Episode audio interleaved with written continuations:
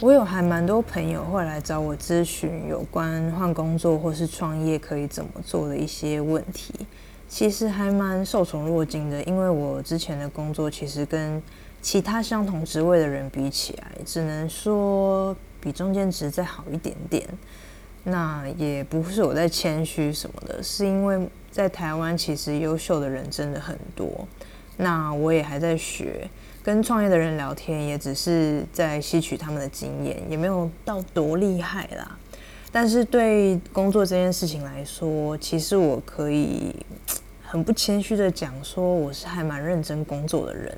对每件事至少都是可以在掌握之中。当然，这一路下来有很多的心得跟经验可以说，所以我想要先分享一些我自己工作的故事，至少是从我第一份嗯不是那么怎么讲正当的工作来讲起。其实我人生第一份工作超级落塞，我姑姑之前自己开了一间公司。他就有请我表妹问我要不要来当前台的人员。他开的那间公司其实一开始只有他跟呃另外一个姐姐，所以其实公司就两个人。那我就是去前台。那时候我刚考完机测，大家应该还知道机测是什么吧？我不太确定现在是什么版本。反正机测总共会考两次，一次五月，一次七月吧。我第一次就考了一九九，真的。太印象深刻了，总分是三百，所以其实算还蛮烂的成绩，可能有及格啦，但是就是及格边缘，也不是说太优秀，所以我后来就决定再考第二次。那在考第二次的期间，我就想说去帮姑姑的公司工作，那顺便也累积一些工作经验，所以就到他公司去帮他收邮收收邮件啊，寄寄信。那时候就想说啊，应该还蛮轻松的吧。可是天真如我，每天早上都是在就坐在前台大睡特睡。前台的意思是说，就是假设如果有人是呃搭电梯上来，一进门，因为那个门是玻璃门，就会看到我在前台 receptionist 的位置大睡。我觉得我真的超级有种。那为什么要说超级有种呢？是因为我姑姑是一个蛮严谨的人。简单来讲就是很凶啦，骂人不留情面，所以下属做错事情的话，他都会骂，所以我才说我很有种。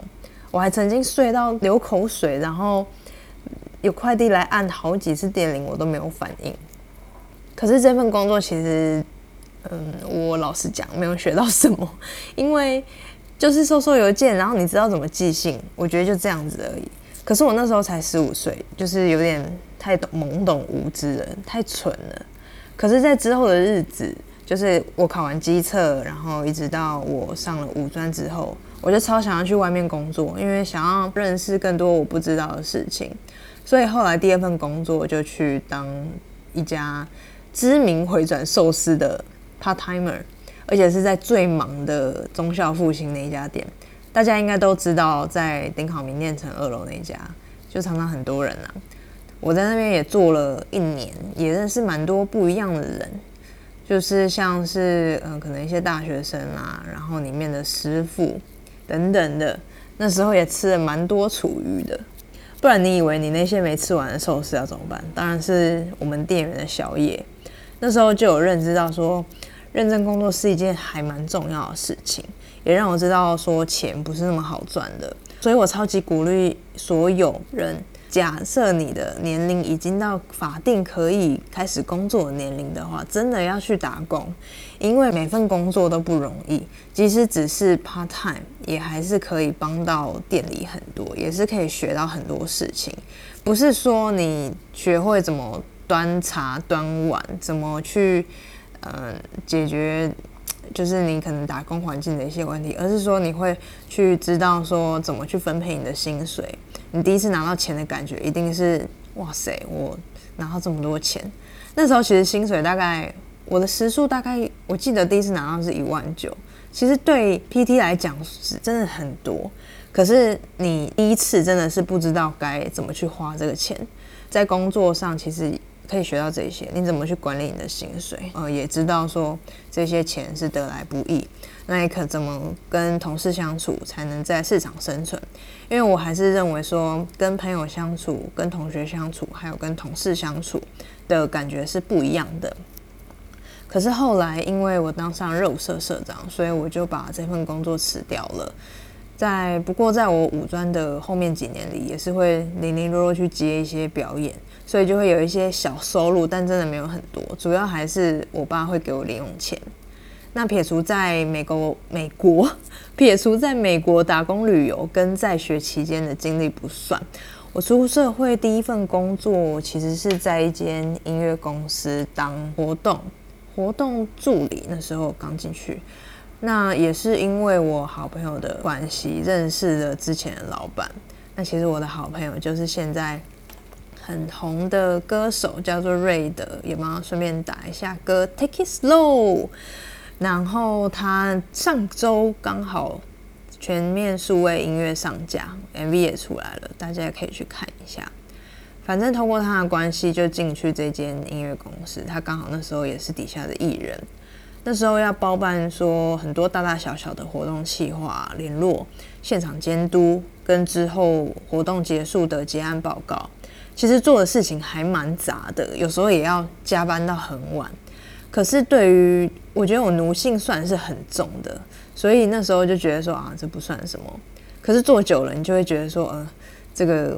活动企划的位置好像不是我想要的，即使以前在学校还蛮喜欢办活动，因为你知道肉社嘛，肉社总会有一些可能新生表演啊、惩罚啊，那还有呃，反正学期中间就会有很多 Lily Coco 的小活动啊，那时候就会觉得说啊，办活动好像还蛮好玩的，可以联系这些人，然后也拓展自己的人脉。那时候已经想到人脉，多么天真，反正就是觉得说。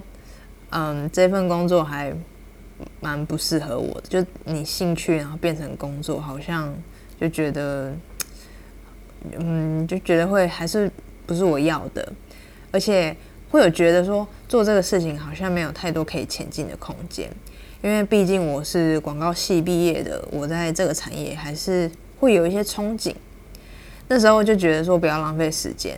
我已经因为转学考，因为我后来从治理转去文化大学广告系，我那时候已经慢别人两年了，所以我后来就踏到了广告圈。那第二份工作对于我来说，其实算是很不好的回忆，甚至是有些打击。我其实在今年以前，我都没有跟任何人讲过的一些事情，除了当时跟我们一起共患难的人。其实都不太知道说那时候到底发生了什么，可是我还是想要跟大家分享，我在后来待的这间广告代理商担任的是一个某个烟品牌的 A E Account Executive。那简单说明就是大家现在看到的电视广告、网络广告或者是户外那些 Outdoor 都是叫做线上线上广告，简称 A T L。那烟品的部分，因为它是有害人体健康的产品，所以它只能做 BTL，也就是 Below 的，就是线下广告。我们负责的其实还蛮广的，是整个世界上所有国际机场的灯片制作、展示台设计、视觉调整。就是你出国，你可能会去逛那种烟酒免税店嘛？那烟酒免税店不会只有卖烟酒，它一定会有一些嗯漂亮的陈列啊。包装等等的，这些都是我们要去做处理的。再加上这个烟的集团底下有太多的品牌，所以我们工作量算是很高。那时候的主管，我只能用先用严厉还来形容，但就是很凶。只要不符合他的要求或做法，直接公审处理。骂你呢，绝对会骂到两间办公室都知道你做错什么。有时候可能你也没做错什么，但是。也是会被骂的莫名其妙，因为他会找人出气，反正就是他不爽的时候，就是会想找人开刀啦。可是他也有好的时候，他好的时候就是甜的时候，会让你觉得呃鸡皮疙瘩整个站起来，然后大家还会吓到，会互看那种，真的会跟同事互看。所以我们 team 基本上除了这个主管，都是上下一条心，活在压力里面那种革命情感，大家应该懂，就是你压力很大，总会那种同温层的同事们，大家就是会互相扶持，但是又觉得好想离职，可是又想要证明自己还是做得到。我不知道大家有没有被骂到，你真的觉得自己是不是这么烂？但是就是这种心情，然后每周大概会重复一两次，每次过 brief 或者是要看样的时候，都要先跟小主管再三演练过，就是要模拟一下的，嗯，主管会问什么，然后可能要怎么回答，然后怎么回答才不会被骂。反正主管骂走几个 A E 之后，就开始把枪口转向我。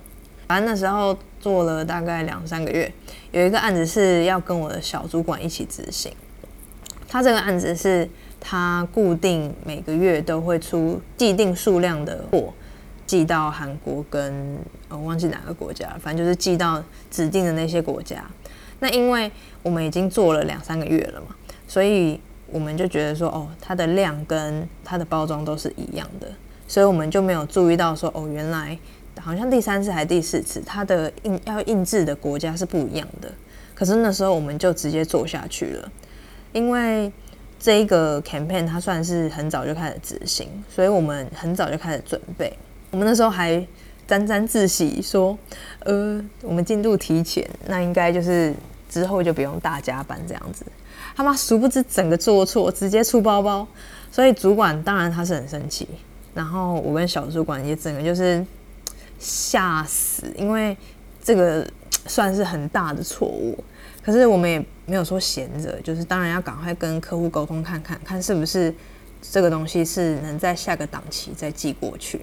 可是主管却因为这个原因，我们有一张 review 的 paper，他就把这个 review paper 的评鉴写得非常难听，到现在我还是记得。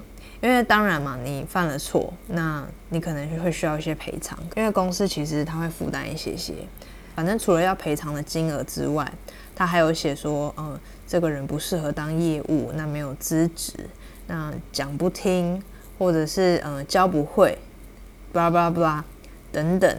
但我后来其实自己有想想，这种东西要下订单，本来就不是一个小 A 可以决定的嘛。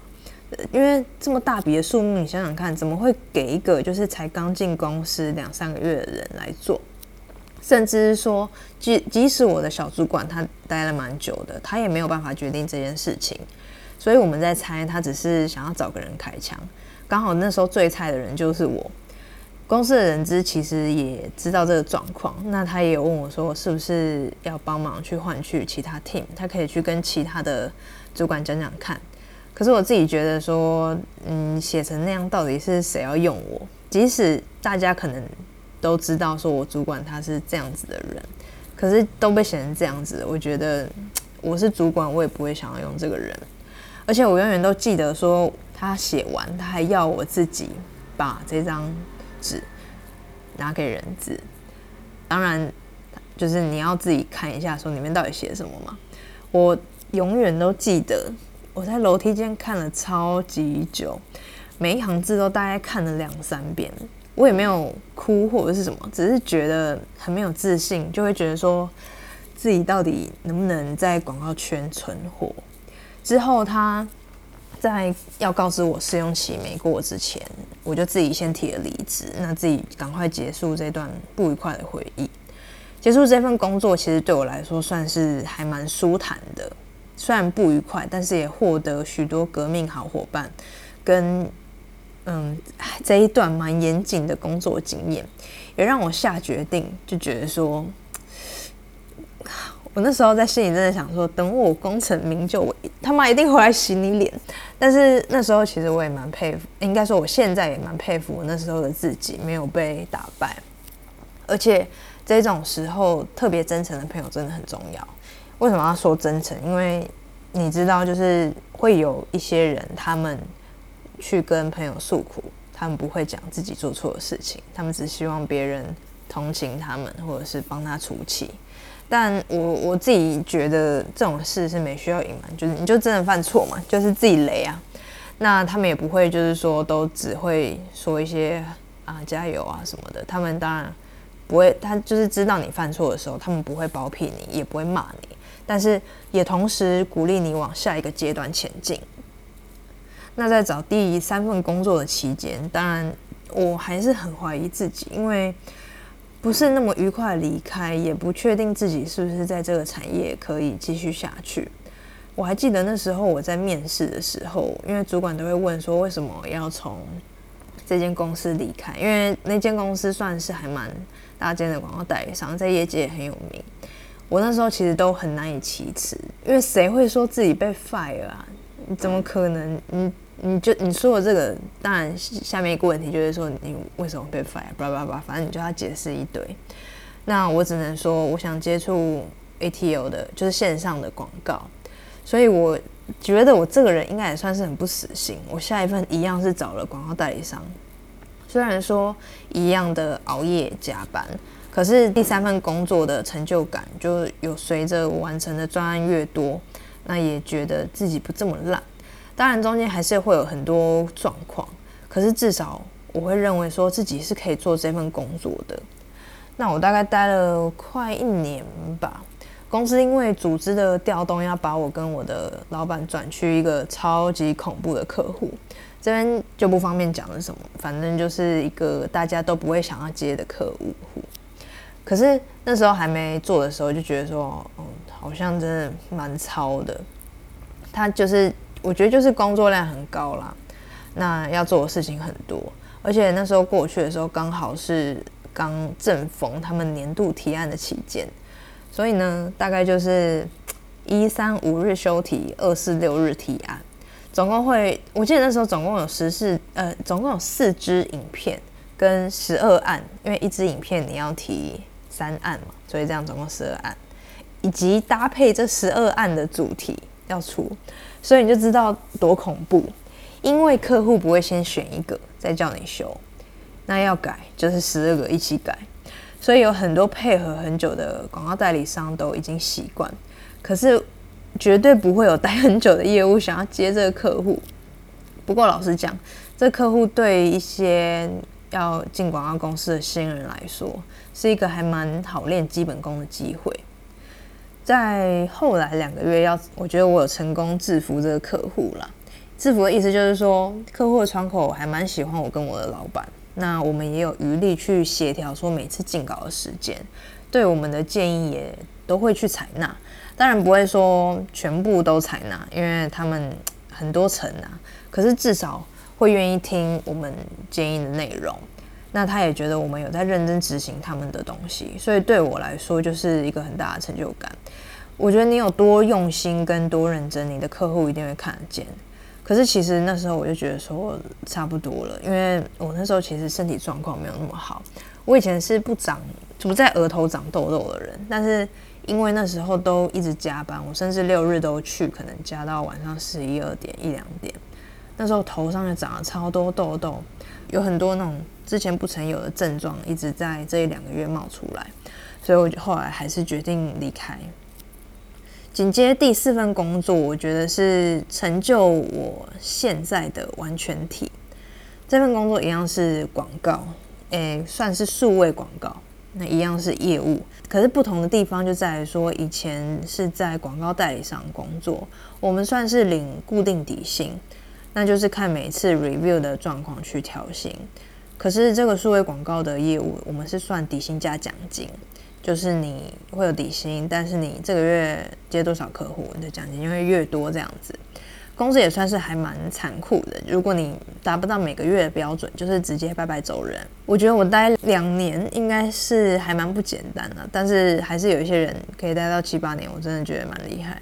我非常谢谢我自己在广告代理商之前的经验，让我可以用这些经验去跟很多很很大的客户合作。像是有航空公司、酒类品牌，然后旅行社、婴幼儿奶粉跟银行，当然还有之前广告代理商的客户。要知道说，对于我们这个公司的客群是在中小企业的标准来说，得到这些客户算是很不容易的。当然，我在这间公司也认识很多厉害的业务跟分析师。那时候就有体悟到说，你的成就感越高，你的自信心也会越高。我觉得我已经不是会为了那一张 review paper 而觉得自己很烂的人。我带进来的客户只有证明一件事，就是我可以做，而且我的方法有效。那时候真的觉得自己能够呼风唤雨，也没有了。就是去外访的时候，会默默观察那些客户看着自己脸稍微的样子，就会觉得好满足。这份工作的确让我赚到不少钱，也让我觉得说我努力多少，我就可以获得多少。但是当每个月重新累积奖金跟业绩的那个制度，觉得厌烦，真的，因为当你懂了那些设定游戏规则的人之后，你就不会想玩了。所以去年我让自己留职停薪去菲律宾游学三个月，也想想之后要是往哪边发展。当然不会一直待在前公司，但是至少不能停止前进，跟我怀疑自己的可能性。其实我去美国打工旅游之后，就一直想要去国外工作，就是一份憧憬。也刚好我姑姑的成衣厂在柬埔寨这边发展，在之前工作的时候，我表妹就一直问我说要不要来去柬埔寨工作。我其实那时候听了就是觉得没什么感觉。可是我这一两年就不知道哪根筋不对，就是不知道哎，就突然想来了。所以呢，我现在目前是在柬埔寨工作，而且是超级不一样的工作内容。而内容呢，就是像标题这边，我是跨领域到百货成衣业来了。我一来的时候是直接就管两间小百货。那这边百货的定义不像我们在台湾，就是像搜狗那种样子。我们这边的百货大概。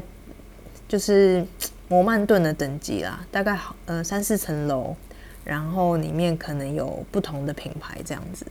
那对于百货成业，其实要学的东西也不少，因为我之前就大概知道行销跟专案管理，那现在就变成说我连人力资源、库存管理、销售管理、店内行销等等，太多要学，而且你要管的事情真的太多了，因为这边的人你真的没有办法。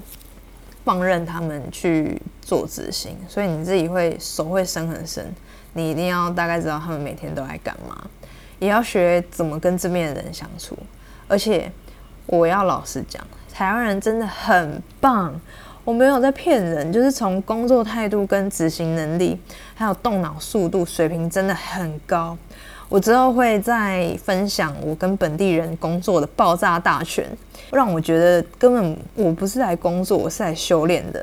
Anyway，其实我才来到这边算半年多，没有很久。可是从广告业跨到百货成业，我觉得算是不小的转变。我觉得最大的原因是我从不会设限说我自己可以做什么，反正不会就学嘛。可是有些人会觉得说我好像，比如说我这辈子只会。嗯，我只会画画，那我是不是这辈子只能画画？不是诶，你真的要试过，你才知道自己到底可不可以。也不用把每件事情都看得太困难。像我之前每次在写提案的时候，尤其是年题，都会觉得说，哦，好多大纲，就是我因为我先会先把大纲列出来，那在还没想到内容是什么的时候，就会觉得说，妈的，还有好多要写哦。可是当你开始写之后，你就不会把思考放在这件事情上。所以不知不觉提案写完了，但是也差不多三点了。反正讲到这边，只是想要告诉大家说，其实我们这个世代的人还是会在意说，是不是一直换工作的人没有定性。自己认为是取决于产业跟主管。有些传统产业的确是需要经验丰富而且稳定的人来做，那他们就不会接受常常换工作的人，因为你想想嘛，那些传统产业可能待在里面面试你的主管，他们也。不小了，可能都四五十岁，那他们都是待在这个产业很久了，所以当他们看到你履历一直跳，就是可能从成衣换到食品，从食品换到呃可能财经的等等，就是反正你一直跳的话，他们就会觉得说这个人可能定性不够。可是有一些职缺就会希望你东会一点西会一点，这种人在他们眼中就会是颗钻石。不过你是一年一换，或者是几个月一换。这非常明显就是定力不够，你失去兴趣就想要尝试别的。可是如果你们认真想过，说哦，这个工作我待了一年两年，我真的不喜欢，我也没有得到成就感，而且我一直在我做的每一件事情上遭受挫折，觉得真的不适合，我觉得就换吧。因为拿我的例子来说，像我第二份工作遇到那个可怕的主管，我是真的觉得没必要折磨自己。即使我才待了三个月，那我也觉得说，其实我没有没有必要说一直在打击自己的自信心，而且我觉得有点算是嗯，把自己看得太太低下了。我必须老实讲，因为虽然说大家都会对主管有怨气，可是。我自己后来抽离出来想，主管是明显有问题的，可是你不能一开始接触你就觉得他有问题，你必须要尝试相处之后，互相了解一点之后，你才真的可以去下判断。现在其实蛮多企业都不会太在意说一两年就换工作的，主要是你面试的时候怎么把这件事情讲得完美。那不知道怎么面试的话，其实。我有在关注一个叫戏骨阿雅的女生，她跟我叫恩雅。那在她的粉丝专业有很多关于面试啊、投履历或者是怎么写 CV 的说明，而且她非常大方，她是直接可以给你整碗端去做参考。所以说，我觉得没有绝对的好或不好，取决于你的心态跟你所待的产业对你的状况是不是可以接受。心态真的非常重要，因为。别人怎么看你，真的，真的，真的，真的不重要。不管他是多厉害的卡，他是很有影响力的人，或者是什么的。但是你知道自己为什么而换，为什么而战，然后为什么而努力，这件事情会比世界上任何一件事情都还要重要。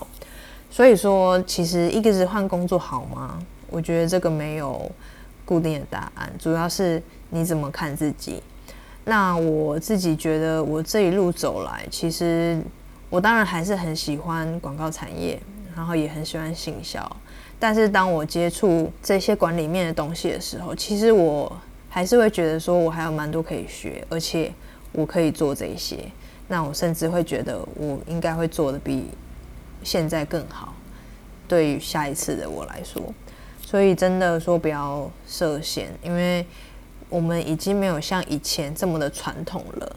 那很多新创的公司都是需要这种东会一点、西会一点的人，所以真的不要没有自信，不要把自己看得好像嗯，像外面的人讲的那样，因为外面人讲什么真的不重要，重要的是你怎么看自己，才真的是世界上最重要的事。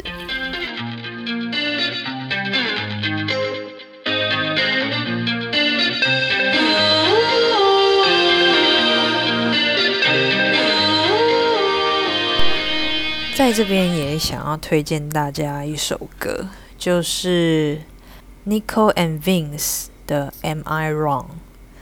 大家应该会有听过这首歌，但我觉得最重要的地方是它的歌词。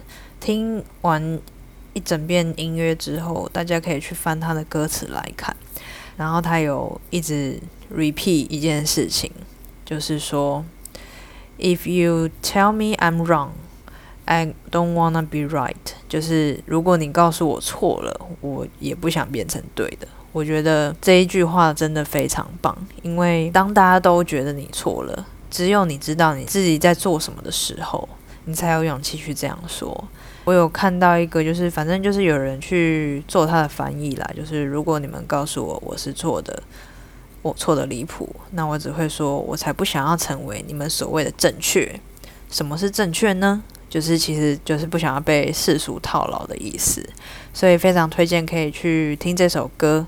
我有一段就是还蛮没有自信的期间，其实都会一直听着这首歌去 repeat，也推荐给大家喽。今天就先这样，拜拜。